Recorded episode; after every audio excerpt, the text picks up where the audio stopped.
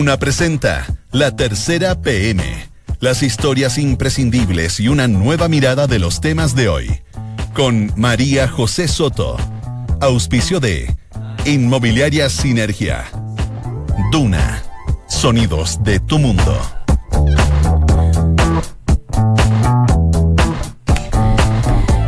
La tarde y dos minutos. ¿Cómo está? Bienvenido a la tercera PM junto a Radio Duna en esta tarde de jueves 18 de julio de 2019. A esta hora cielos soleados en Santiago, 12,2 grados de temperatura y para mañana se esperan extremas entre los 2 grados y los 18. Vamos de inmediato con los principales titulares de las notas ya disponibles. ¿Quién es Isidoro Tres Palacios, uno de los compradores del fusil especial de guerra que la FAMAE vendió a civiles, son 30 de hecho, eh, 30 armas, que vendió a civiles supuestamente por error? Él tiene a su haber, esta persona, Isidoro Tres Palacios, tiene a su haber cerca de 400 armas. Los representantes de Tres Palacios dicen que sus compras jamás han sido ilegales, que todo ha sido con permiso. De hecho, a él Carabineros le quitó el fusil en esta investigación y él quiere que se lo devuelvan. ¿Qué son los fails legislativos? Es cuando el Congreso convierte en ley proyectos que se van con errores. ¿Cómo se dan cuenta? Cuando se trata de aplicar esta nueva legislación y resulta que tiene problemas en su elaboración, en su redacción, aspectos, aspectos técnicos, etcétera. El caso emblemático, por ejemplo, es la ley de pago a 30 días que fue necesario corregir en junio, pero no es el único, eh, la única ley que llega con errores. ¿Cómo se gestó la decisión que tomó Chile en Naciones Unidas de abstenerse a votar para que investiguen violaciones a los derechos humanos en Filipinas? Generó tantas críticas en Chile, usted se acordará, esto fue hace unas semanas, donde le exigieron al gobierno que sea consecuente, que si critica a Venezuela, por ejemplo, en materia de, de derechos humanos, también que lo haga con Filipinas. Bueno, hay evidentemente, y como siempre, una historia detrás. Parece que el presidente Sebastián Piñera ni se enteró de esta decisión.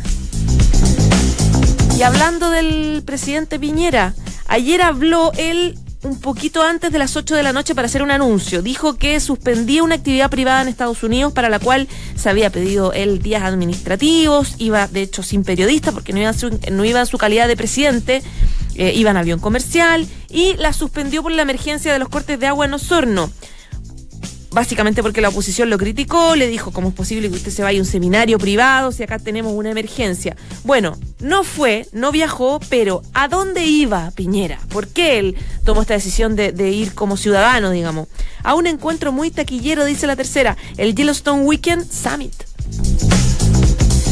Vamos a conversar en el estudio de El Mayo y el Azul. ¿A qué le suenan estos apodos? Son los líderes de bajo perfil que manejan el cartel de Sinaloa luego de la caída del Chapo Guzmán, que se fue a la cárcel, usted sabrá, con cadena perpetua por la justicia estadounidense. ¿Y qué está pasando con Netflix? Se derrumbó en esta jornada. Sus acciones sufrieron su mayor caída en tres años, luego de una decepción bastante importante, que es que están perdiendo suscriptores. ¿Por qué? Llegaron al límite de gente que quiere participar en Netflix, la competencia de las nuevas plataformas, ¿qué fue lo que, aceptó, que afectó, digamos, a esta plataforma de películas? Bueno, acá le vamos a contar porque lo vamos a conversar en el estudio. Dos de la tarde y cinco minutos. Vamos de inmediato con el primer tema que les contaba y tiene que ver con estos proyectos de ley. Bueno, un proyecto de ley se demora en muchos casos tantos años en convertirse en ley. De repente empiezan los gobiernos con un proyecto, se demoran los cuatro años y terminan a fin, el último día de la gestión del presidente termina aprobándose o se queda ahí estancado, etcétera o sea, por lo tanto cuesta sacar un proyecto. Imagínese usted cuando sale una ley ya despachada y tiene errores y hay que volver al Congreso a mejorarla. Bueno, hay varios casos y para eso vamos a hablar con Vanessa Azócar, que es periodista de la tercera PN, bien, PM. Bienvenida, Vane. Muchas gracias. Vale, bueno, vamos al tema de Al fondo. tema, al tema, al tema. Cuéntame, ¿qué pasa con los proyectos de ley? Bueno, eh, lo que contamos hoy en la tercera PM, ahí la, la tramitación legislativa, como tú bien decías, suele ser bastante larga. Y hay que ser justos también con el Congreso, a veces, dependiendo de la decisión del Ejecutivo, de la moneda, puede ser también muy breve. Eh, a veces eh, hay, hay alguna disparidad en los tiempos legislativos. El punto es que, que es lo que a, a lo que apuntamos hoy día en el diario, eh, es que no todos los proyectos de ley salen una vez promulgados. Tú te das cuenta si realmente tu ley es realmente efectiva una vez que ya empiezas a aplicarla. Mm. Y en el proceso de aplicación de la ley surgen cosas como, como pasó con la ley eh, que lo mencionamos ahí, es como ya el caso emblemático de un error legislativo, la ley de pago a 30 días que la- se promulgó a fines del año pasado y que al momento de la promulgación le daba facultades a las pymes para eh, tomar acciones legales contra grandes empresas cuando se sintieran menoscabados en sus intereses, pero después se dieron cuenta de que la ley tenía un pequeño problema y se habían saltado la parte de entregarle las atribuciones legales a las pymes para que pudieran a- emprender acciones legales. Bueno, eso fue todo un caso, eh, implicó que, bueno, el ministro Valente en un principio le echó la culpa a la Biblioteca del Congreso, que no tiene arte ni parte en esto. Nada porque- que ver. No, nada, porque si alguien que no participa del trámite legislativo es la biblioteca. Eh, y después de eso, bueno, hubo que hacer rectificaciones que las, se aprobaron ahora en junio para corregir ese un error que todo el mundo reconoció que era eso, un error grande. Vale, eh, partamos un poco del principio para tratar de entender cómo es que un proyecto de ley que se demora tantos años, que pasa varios trámites, viene con errores, porque esta cuestión lo- lo- no solamente son los parlamentarios los que están ahí, hay un montón de asesores, de técnicos, hay cuando se trata de presupuestos, están eh, eh, representantes del gobierno, de las comisiones de- de- del Ministerio de Hacienda. Es un trabajo súper lento, entonces, ¿cómo se tramita una ley como para que uno diga, sí, eh, es verdad que puede ir con defecto? Lo que pasa es que la Cámara, bueno, pasa eh, dependiendo por la Cámara que entre, y si entra por la Cámara, tramitación larga en la Cámara, después pasa al Senado, después vuelve a la Cámara, dependiendo de si, si hay un conflicto mayor, puede ir a una comisión mixta y después es despachado después, finalmente por el Congreso. Lo que nos dice a nosotros que cuando surgen los problemas, surgen los problemas cuando hay un proyecto de ley que alude a varios cuerpos legales. Entonces, puede pasar, eh, o ha pasado varias veces en distintos cuerpos, que eh, se alude a más de una ley, entonces para modificar A tiene que pasar B, D, C. Entonces ahí hay una contradicción y no se mira todo. En el fondo, como yo cambio esto y me fijo de que cambio esto y esto, una cosa lineal. Pero hay proyectos de ley que incluyen varias leyes y si tú no tienes en consideración todo lo que implica cada cuerpo legal, puede haber un error. A veces son, son cosas menores, a veces es un tema de redacción, pero otras veces pasa, y en el Congreso lo reconocen, de que la ley A alude al decreto 50 y tú vas al decreto 50 y tanto y no existe, está derogado. No es. Claro. Pasa también con los decretos fuerza de ley. Recordemos que el presidente tiene la facultad de emitir de DFL y, y la, el Congreso, y no siempre le informa al Congreso. Entonces de repente el Congreso legisla sobre alguna iniciativa que alude a un decreto fuerza de ley y que se ha modificado y no supieron. Vale, tal como existe el Tribunal Constitucional, que lo que hace es fiscalizar la constitucionalidad también, una parte de su rol de, la, de las leyes, que se cumpla la Constitución en la redacción de las leyes. ¿No existe una instancia que pueda analizar o estudiar los, los proyectos de ley de manera universal, como dices tú, eh, tomando en cuenta todas las legislaciones? No, hoy día no existe. El única, la única facultad que tiene o la única oficina que se creó hace nueve años es la oficina de evaluación de la ley que efectivamente mira algunos cuerpos legales que se han promulgado y que ya llevan en ejercicio un par de años y bueno, y ahí hacen la revisión. O sea, te invento, si la ley de- alude a la ley de abigeato y esa ley ya se derogó hace tanto tiempo, ellos proponen hagamos tales cambios constitucionales o cambios legales que para que la ley no sea una cosa, una letra muerta y esté obsoleta. ¿Qué ha pasado? Eh, pero eh, es de muy corto alcance. Esto, imagínate, las cifras lo dicen. Este eh, pro- programa de evaluación de la ley lleva nueve años funcionando y en estos nueve años han hecho un trabajo eh, con buena intención, pero hay dos informes. En nueve años solo la revisión de 12 proyectos de ley. Se Es les han pasado muchos goles en el fondo. se les han pasado muchos goles y varios de esos que nosotros hoy día publicamos la lista de los informes que han emitido y no tienen directa relación con otros proyectos de ley que nosotros acusamos y que en el Congreso dicen, por ejemplo, eh, facultades para que los centros de formación técnica puedan recibir donaciones. Se promulga y después que está promulgada se dan cuenta de que no hubo el cambio legal para que permitirle a esa entidad recibir plata. O sea, no, no se cumple en el fondo la legislación. Por eso, y ese tipo de errores puede provocar de que o la se convierte en letra muerta o te obliga a volver a legislar y poner otro proyecto de ley para que esa ley realmente funcione. En el caso de los ejemplos, porque tú planteas eh, 12 casos más, más 12 complejos. casos son los que la evaluación de la ley, pero en verdad hay más. Está. Pasó con los estacionamientos, pasó con el tema de la ley de, medi- de los medidores inteligentes, eh, pasa con lo que te digo yo de los CFT, hay una de, de- de corrupción que también estaba súper esperada para que eh, eh, llegara un estándar, a la estándar OCDE y después se dan cuenta de que en la aplicación también faltaba una patilla y que había que corregirlo o que está pendiente todavía. Entonces, bueno, falta ahí un trabajo y el Congreso reconoce de que eso es así y por eso está en espera que al menos en la Cámara se amplíen las facultades de esta comisión de evaluación de la ley. Con más plata, con más gente, con más posibilidades en el fondo. Bueno, y que sea antes de que salga el proyecto, porque esto estás acusando errores de algo que ya está promulgado. Eh, alguien, un alto funcionario de la Cámara nos decía, hoy, como están las cosas, eh, con la cantidad de proyectos que hay en trámite, eh, los parlamentarios no tienen a la vista si hay 5, 10 o 15 proyectos de ley que apuestan a, a derogar o modificar un mismo cuerpo legal. Entonces puede haber duplicidad de funciones y en ese trámite te puedes topar más de una vez. Hasta ahora nadie se hace cargo de, de una ley mal hecha. ¿Quiénes se hacen cargo cuando una ley sale con problemas? Bueno, en el Senado están haciendo un sumario a que finalmente va a apuntar probablemente a los funcionarios de la Comisión de Economía, que probablemente hubo un error ahí en la revisión. Pero dentro de los parlamentarios, mm, no. No todavía. No todavía. Ya pues, Vane, un millón de gracias. Ya pues, que estén muy bien. Igualmente. Cuídate. Chao, chao. Esto es La Tercera PM con María José Soto. Dos de la tarde y 13 minutos. Hemos, viene entrando Fernando Fuentes, su editor de Mundo de la Tercera. ¿Cómo estás, Bien, bien, Fernando? gracias. Oye, te hemos sacado el jugo las últimas horas, lo sé. A propósito del Chapo Guzmán, que fue declarado no solamente culpable, sino cadena perpetua en una cárcel donde va a estar ahí, tú nos contabas, 23 horas. Eh, aislamiento. de aislamiento y después va a salir como al patio pero en una jaula Una jaula. donde no tampoco se va a poder ver con la gente que está ahí que sus O sea, compañeros seguramente se va a poder ver, pero no se va a poder comunicar. no va a poder comunicar Claro. y que sus compañeritos de cárcel son de temer también, También gente relacionada su con terrorismo, etcétera, etcétera.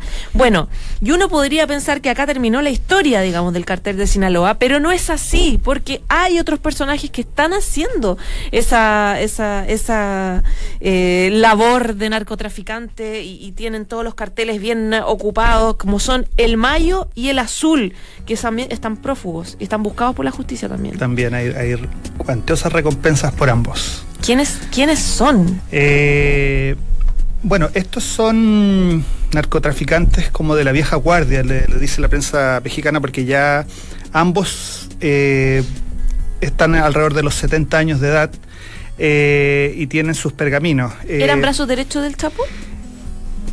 Incluso hay quienes dicen que son- podrían haber sido, en el caso del Mayo, podría haber sido el verdadero jefe de- del cartel, que fue algo que, una de las tesis que trató de, de, de apuntar la defensa del Chapo en el juicio, diciendo que él era el verdadero líder del cartel, algo que no se ha podido probar, pero sí comparten la cúpula. Eh, en el caso de de eh, Ismael el, el Mayo Zambada, eh, a diferencia del Chapo, él eh, se ha mantenido eh, prófugo y se jacta de nunca haber sido encarcelado, porque a diferencia de, de- de Joaquín Guzmán, él eh, cultiva el bajo perfil. Es un, un tipo que no hace ostentación, Como si lo hacía el Chapo. como así lo hacía el Chapo. Y él se ha mantenido prófugo porque en una entrevista, de hecho, del 2010, él le dijo al director de la revista mexicana Proceso que él nunca dormía en el mismo lugar. Y él siempre se mantiene en movimiento en las sierras. Y eso le ha permitido eh, no ser eh, capturado. Y eso que hay una recompensa que ofrece la autoridad norteamericana de 5 millones de dólares y la Fiscalía de México alrededor de 30 millones de pesos mexicanos. ¿Dónde está él? ¿En México? En México. Sí, como te digo, está, se, se- se mueve constantemente en las sierras y él, además de eso, eh, se cuida mucho de tener el siempre, el como lo hacen generalmente los narcotraficantes, eh, el apoyo de las comunidades donde él se mueve. Él, por ejemplo, sus hombres nunca atacan a la población civil Que es un, un modus operandi un de modus operandi, claro. Y de hecho, eh, lo que consigna la prensa mexicana es que, por ejemplo, él financia muchas fiestas navideñas, Mm. lo cual le permite tener el, el apoyo de los lugareños. Y además, él eh, mm, tendría muchos contactos a nivel de, de gobierno, lo que dice la prensa mexicana. Estaba leyendo una, la nota que tú hiciste donde eh, eh, el Mayo ah, declaraba en esta entrevista que tú mencionas ahora al- a la revista Proceso. Él dice, por ejemplo, el monte es mi familia, mi casa, mi protección, mi tierra, el agua que bebo, la tierra siempre es buena, el cielo no. Claro. Dice. No, y de hecho él en esa misma entrevista le reconoce al, director de la revista que él le tiene pánico a ser encarcelado. Y de hecho, como te digo, hasta ahora nunca lo han podido capturar. No así otro de los líderes de- del cartel, que es eh, Juan José Esparragosa, que es conocido como el Azul. ¿Y estos apodos, el azul, el Mayo? El azul es eh, bien jocoso porque en el fondo responde al, al color de piel, es muy moreno. Moreno. Entonces es conocido con- por ese apodo. Y como te contaba, a diferencia de, del Mayo, él sí ha sido capturado varias veces, tres veces, En México. en México. ¿Y se ha escapado? Eh, no, a diferencia de- de- del Chapo, él ha salido por la vía legal. Mm. Ha salido por la vía legal. ¿Ha cumplido su sentencia? Claro, sí. Eh, y también él tiene un, un prontuario bien interesante. Él eh, partió de la mano de un narcotraficante bien conocido, que era el famoso Señor de los Cielos, lo conocimos nosotros, que era Armando Carrillo Fuentes. Él partió con él eh, primero en el, en el cartel de Guadalajara y después se traslada con, con Carrillo Fuentes al cartel de Tijuana. Incluso dicen que en algún momento él fue el número dos del cartel. Y ahí se ganó el mote que supuestamente le atribuyeron las eh, autoridades norteamericanas como el pacificador, porque él como que trataba de calmar los ánimos, las beligerancias entre los distintos carteles, entre ellos el de Sinaloa. Y también comparte una característica con, con el Mayo. Él también cultiva el bajo perfil, no le gustan las extravagancias, incluso en el reporteo de la nota, eh, los diarios mexicanos consignan que, por ejemplo, a él no le gusta que le dediquen o le compongan eh, narcocorridos, que es como la norma entre los, entre los capos narcos mexicanos. Entonces eso habla también de las tácticas que ellos usan para poder no mantenerse, claro. Claro. Y, y él fue eh, bien clave también porque en algún momento lideró, eh, fue clave en la creación de lo que se llamó la Federación, que era una articulación de todos los carteles.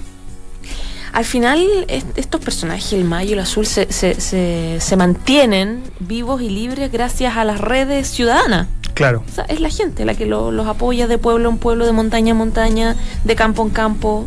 Claro, y es lo que te dicen también los analistas, eh, sobre todo expertos en crimen organizado, de, de expertos mexicanos, que de alguna manera ellos también cumplen o llenan un vacío eh, respecto de las necesidades que no cubre el Estado en esas zonas más remotas de- del país.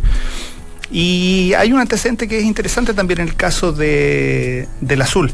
Él eh, en algún momento se especuló, todos estos son testimonios, eh, la, la configuración de sus perfiles se conocieron a través de los testimonios que dieron algunos rivales del Chapo, ex socios, eh, durante el juicio en Nueva York. Eh, por ejemplo, en el caso de Azul se decía que él está muerto, que habría muerto Ah, a ya. raíz de un ataque cardíaco. eh, pero autoridades norte- norteamericanas no creen que sea así, o sea que en el fondo es un distractivo para poder dejarlo tranquilo, dejar de buscarlo y que él pueda seguir operando y moviendo los hilos de- del cartel. La idea de, me imagino que de Estados Unidos hacer lo mismo que hizo con el Chapo, lograr la captura, la extradición.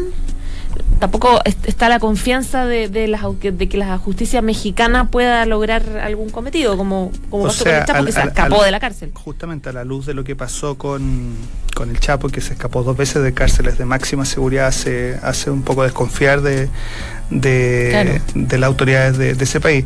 Y también, además de ellos dos, que es un antecedente que nosotros ya habíamos mencionado en su momento cuando se produce el inicio del juicio en febrero del Chapo, eh, además de ellos dos, del Mayo y el Azul, eh, también juegan un rol bien importante en, la, en el funcionamiento del cartel los hijos del Chapo. Hay un par de hijos, se supone que el Chapo tiene como 18 hijos. Hay dos que se llaman el Alfredillo y el otro el Chapito, que ellos conformarían una suerte de de grupo dentro del cartel que es conocido como los menores. entonces ellos también tienen un, papel que jugar ahí, porque en el fondo eh, estos carteles le eh, dan eh, frutos para muchos integrantes, porque se dividen las funciones. En el caso del cartel Sinaloa, se supone que el Mayo, el Mayo Zambada tendría a su cargo lo que es la producción de la, de la droga. Pero estos otros grupos también logran beneficios, por ejemplo, con todo lo que es la distribución y también con otras eh, funciones que cumplen los carteles, por ejemplo, dar protección, defensa, que hacen cobros por eso. Y estos grupos más pequeños harían, eh, eh, cumplirían esas funciones.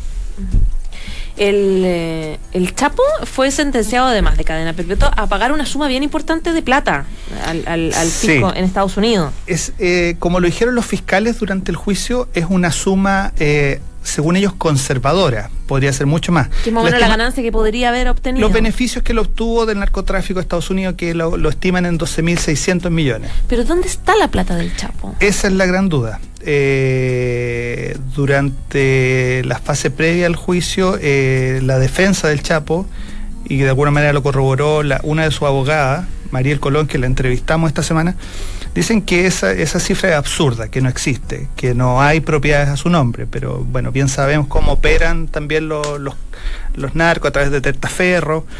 Eh, y de hecho, se, hoy eh, una de las preocupaciones de la prensa mexicana era justamente qué va a pasar si se llega a incautar esa, esa, esa suma de dinero. Porque justamente las autoridades americanas la están pidiendo para ese país. Pero hoy, eh, en la conferencia de prensa, el presidente eh, mexicano eh, López Obrador se manifestó a favor de que esos dineros sean retornados a México. Entonces ahí se abre... Planteando que en México fue donde generó la mayor cantidad de atrocidades. Claro, entonces se abre ahí una nueva disputa en torno al, a la fortuna, en este caso, del Chapo Guzmán. Que no es menor. No es menor. Ahora, me imagino, porque claro, ahí tiene una esposa, una mamá, tiene hijos, eh, es encontrable esa fortuna porque ellos viven de alguna forma. Se supone, incluso hay detalles como bien llamativos, por ejemplo, estos días previos a que se conociera ya la condena, eh, casi paralelamente, eh, uno de los familiares del Chapo, por ejemplo, hizo el lanzamiento de una marca de ropa. Con, con la marca del Chapo. E incluso me recuerdo que en el verano otro integrante de su familia también había hecho lo mismo. O sea, están lucrando ahora a partir de la, de la imagen del, ex líder del cartel de Sinaloa. Qué sorprendentes estas historias de mafia, de narcotráfico, donde todo está tan claro. Él es el líder, él es el productor de la droga, él son los hijos, hacen esto, y que no se pueda hacer nada. Es como bien impresionante, que nunca se puede hacer, nunca se puede llegar, digamos, a o sea, por lo menos a la luz de lo que pasó con el Chapo, en México no se pudo hacer. No se pudo hacer. Mm. Por lo menos acá en Estados Unidos, él ya está tras la reja y vamos a ver ahora si, si efectivamente se cumple esa condena perpetua. Ya pues, Fernando, muchas gracias. No, gracias a ti. Que estés bien. Igual, chao. En Duna Escuchas, la tercera PM, con María José Soto. Dos de la tarde y 25 minutos. Vamos a cambiar de tema totalmente y vamos a hablar de Netflix, que pensaba generar 5 millones de nuevos suscriptores este trimestre. Le fue pésimo porque logró la mitad y además perdió más de 130 mil clientes. Eso significó em, que le fuera mal en la bolsa hoy día, tuvo una caída bien sorprendente. Bueno, ¿qué pasa con Netflix? Se lo vamos a preguntar a Andrés del Real, periodista de espectáculos de la tercera. Bienvenido, Andrés. ¿Cómo estás, María ¿Qué tal? Bien, pues, ¿qué pasó con Netflix? Una muy mala semana para Netflix, claro. Como habían apuntabas tú, em, ayer se, se, entregan los resultados, estos mismos resultados, y, la, eh, y se comparan con las proyecciones que han hecho los ejecutivos de Netflix para el segundo trimestre de 2019 y consiguen finalmente, claro, la mitad de suscriptores de los que habían proyectado y de rebote, digamos, en, esto se refleja en Wall Street y, se registra una caída súper importante bursátil, digamos. Eh, aquí por aquí tengo anotado algunos datos, pero es un retroceso de del cerca del 11%. Em, y una pérdida de 15 mil millones de dólares en patrimonio bursátil, fíjate, según apuntan nuestros colegas de Pulso. Eh, un vuelto, podríamos decir. claro. Oye, ¿y por qué? qué? ¿Qué está pasando? Yo, bueno, yo te diría que así ha sido analizado también por los expertos, eh, que esta es como la primera gran eh, consecuencia o gran reflejo de lo que ya se conoce hace un tiempo como la guerra del streaming, o de streaming wars, le llaman en Hollywood que es algo que se ha ido gestando y desarrollando subterráneamente y que ya comienza a, tomar forma y a tener impacto concreto en esta industria del entretenimiento y en específico del contenido a la carta, digamos, vía streaming. Durante cuatro años aproximadamente Netflix corrió prácticamente solo, sobre todo a nivel mundial.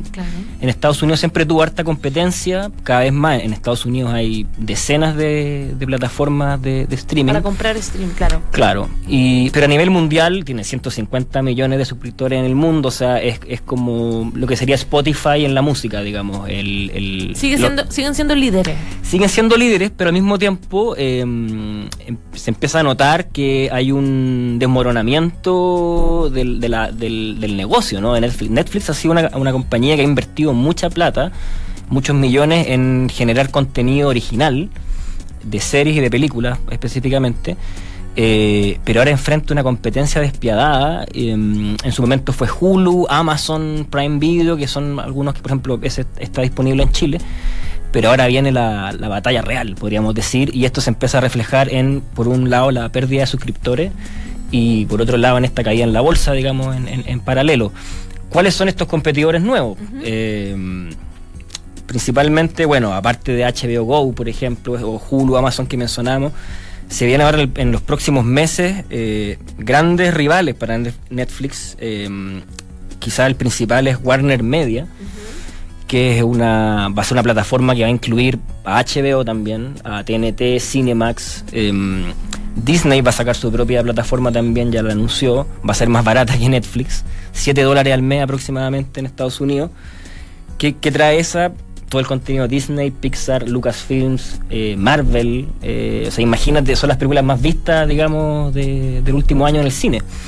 Se viene también eh, Universal, NBC, Apple, respaldada por Spielberg. O sea, de aquí un tiempo más y poco tiempo más, eh, va a estar completamente atomizada la oferta de contenido por streaming. Netflix ya está sufriendo esas consecuencias. Y ahora hay que ver cómo va a repercutir eso en, nosotros, digamos, en los suscriptores, en, el, en el público, ¿no? ¿Cuánto se van a demorar más o menos en llegar a Chile estas plataformas ya para que realmente cada uno diga, si estoy suscrita a Netflix, mi caso, por ejemplo, eh, ¿me conviene cambiarme o no? Los precios, la cantidad de películas, ¿cuándo vamos a poder hacer como ese abanico? Mira, todavía es difícil determinar con exactitud porque no hay fechas concretas para Chile, por ejemplo, para Sudamérica. Eh, uno de los más inmediatos, este que te mencionaba, Warner Media, está anunciado para el otoño nuestro. Eh, y no, pero no está asegurado que eso ya empiece a correr en, Chile. Generalmente en Sudamérica se demora un poco más en llegar estos servicios. Ocurrió con Netflix, con Amazon, y hay otros que derechamente no están disponibles acá todavía.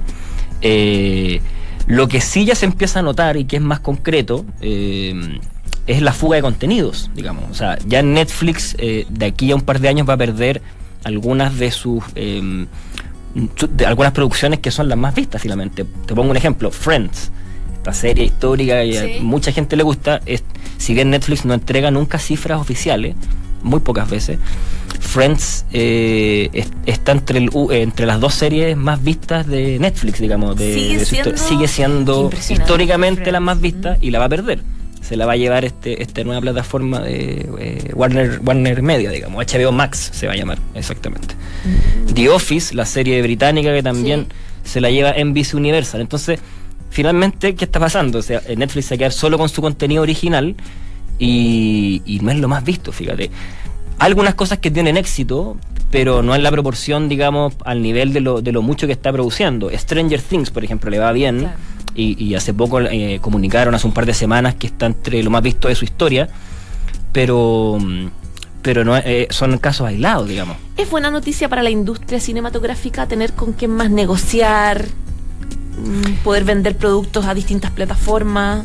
Hay que ir viendo, mira, en realidad hasta ahora ha sido una, un, haya sido un tira y afloja, ¿no? Con Hollywood, sobre todo con el, con el cine de autor. Por un lado, em, hay, hay directores em, que sí han apoyado a Netflix y han encontrado un aliado, digamos, en el streaming, ¿no? Han, han, apostado por hacer sus películas a través de ellos, pero todavía Todavía están ahí en esa si bien batalla. para el usuario, para nosotros es algo como súper habitual, ya usar, eh, ver contenido a la carta, la música, lo mismo. Claro. Para Hollywood y para la industria cinematográfica sigue siendo un, un tira y afloja, lo mismo con los festivales de cine, compiten con Netflix finalmente. sí, Entonces totalmente. todavía estamos en una etapa de ajuste eh, y hacia lo que vamos es, es a un escenario mucho más complejo y atomizado y probablemente con un impacto no menor para el bolsillo, por si tú quieres ver de aquí al 2021 10 series distintas de distinto origen, eh, quizás van a tener que pagar 100 mil pesos, no sé, se me ocurre por, por tirar una cifra o 50 mil pesos.